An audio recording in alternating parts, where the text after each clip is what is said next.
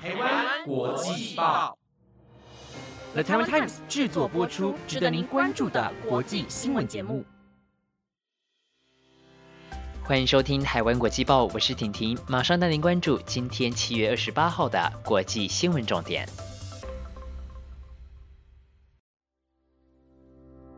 各位听众朋友，大家好，欢迎收听台湾国际报。今天是七月二十八号，星期三。不晓得大家在解封之后的日子有没有变得不一样呢？虽然讲过了很多次，不过婷婷还是要提醒大家，千万不要因为解封就松懈了。另外，最近的天气状况也比较不稳定，出门要记得携带雨具哦。今天婷婷会带大家一起关注疫情以及奥运的消息。德国化工厂爆炸酿成了伤亡。这一百年来，东南亚山区的森林持续的在流失。想知道更多详细的新闻内容，一定不能错过今天这一集了。同样的，今天节目的最后也有婷婷的你问我答环节。不过比较不一样的是，今天是婷婷最后一次的你问我答。不晓得大家最近有没有比较认识我呢？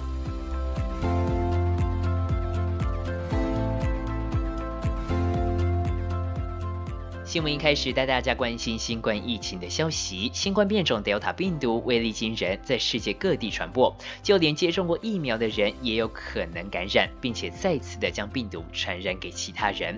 美国疾病管制及预防中心 CDC 在今年五月原本建议已经完成新冠病毒疫苗接种的民众，在室内室外都可以不戴口罩。不过，由于新冠变种 Delta 病毒在全美各地广泛传播，CDC 主任瓦伦斯基就在今天表示，在传染率显著的地方，不管有没有打完疫苗，在公共交通上或是室内，都应该要戴上口罩。有些人就会认为，这样打疫苗不就没有用了吗？瓦伦斯基对此表示，接种疫苗依然是防止重症或是死亡的最有效方式，同时有接种疫苗也能够降低病毒在社区间的传播。婷婷希望大家都能够尽快的接种到疫苗，让新冠病毒不再威胁全世界。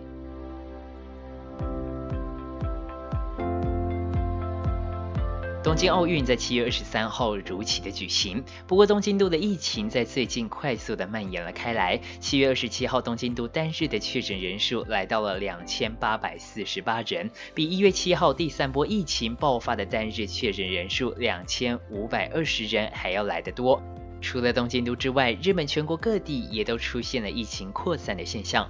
相关的医疗人士认为，因为 Delta 变种病毒株的流行，加上夏季的长假以及奥运导致的人潮，都是让确诊人数变高的主要原因。许多人好奇，再这样持续下去，东京奥运及帕运会不会提前终止呢？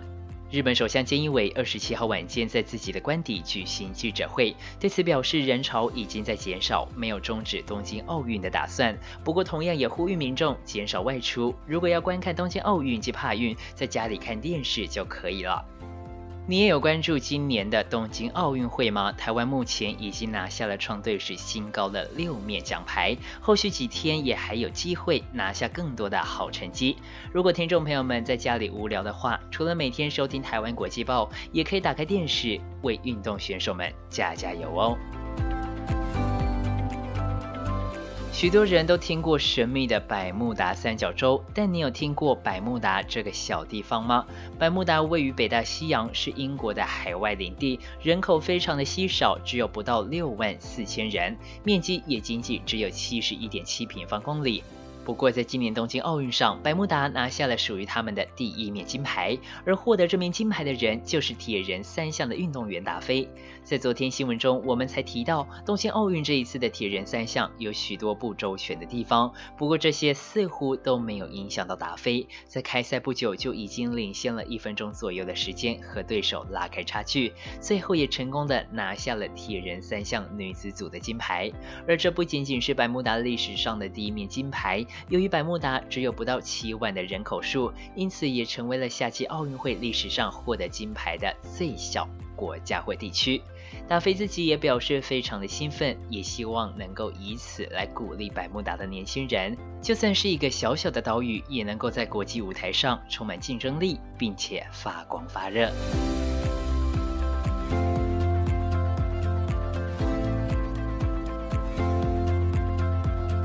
接下来是德国的消息。德国在当地时间七月二十七号，有一处的化工园区发生了大爆炸。这个园区是德国拜尔朗圣等化工公司的聚集地。消防队花了将近四个小时才将火势扑灭。遗憾的是，有两个人不幸的死亡，三十一人受伤，目前还有五个人失踪。当地的政府同时也呼吁民众未来几天要待在家中，在家里也不可以使用空调，避免将有毒的气体带入室内。专家也会持续的追踪测量空气中是否含有有毒的气体。虽然德国离我们非常的遥远，我们不会因此受到影响。不过婷婷还是想要借此提醒大家，如果平常在外面闻到了异常的味道，有可能是有人燃烧了会释放有毒气体的东西，也有可能是附近有工厂等等所释放的气体。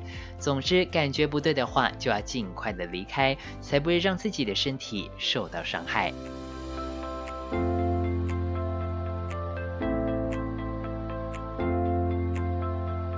在东南亚地区，有许多的热带山地森林，大约占了世界山地森林的一半。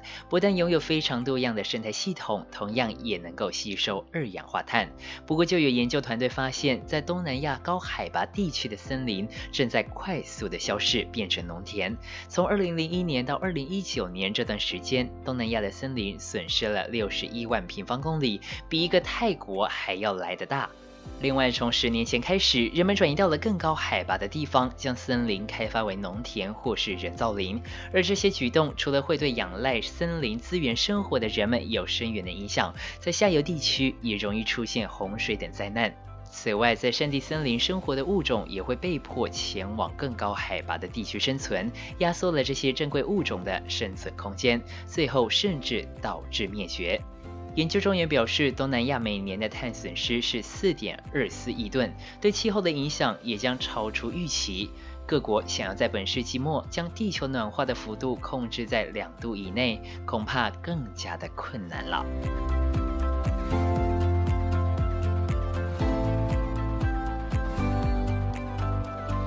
以上就是今天的新闻内容，接下来又到了婷婷回复大家问题的时候啦。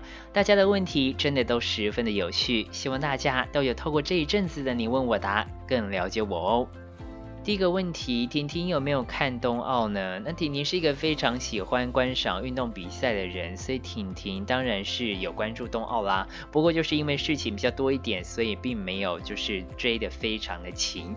那昨天晚上呢，也有看庄智渊的桌球比赛，虽然最后呢结果是输了，但是呢我还是觉得非常的感动，因为庄智渊已经坚持了二十年，我觉得呃对一件事情能够这么的坚持，并且呢对他的热。热情没有消失，那我觉得这是啊非常值得去学习的一个对象。那么婷婷在刚才的新闻内容也提到了，台湾已经拿下了六面的奖牌，超越了以往的成绩。希望未来的几天呢，能够再更上一层楼，那为自己争取荣耀，也让世界看见台湾。最后一个问题，主持人们喜欢的季节是什么呢？那婷婷以前是非常喜欢夏天的，因为婷婷比较怕冷，但是不怕热。婷婷觉得很冷的时候，就真的是非常的受不了。但是因为最近的天气的话，就是夏天真的太热了，以前的热跟现在的热有点不太一样，所以嗯，可能就是比较喜欢春天吧，就是穿短袖或者是薄长袖的时候那种很舒服的天气。你喜欢什么天气呢？可以在底下留言跟我说哦。那么今天的你问我答就到这边结束啦，谢谢大家的收听。以上就是今天的节目内容。本节目由的台湾 Times 制作播出，每周一至周五晚间十点将准时带来当天的国际新闻重点。我是婷婷，我们明天见，拜拜。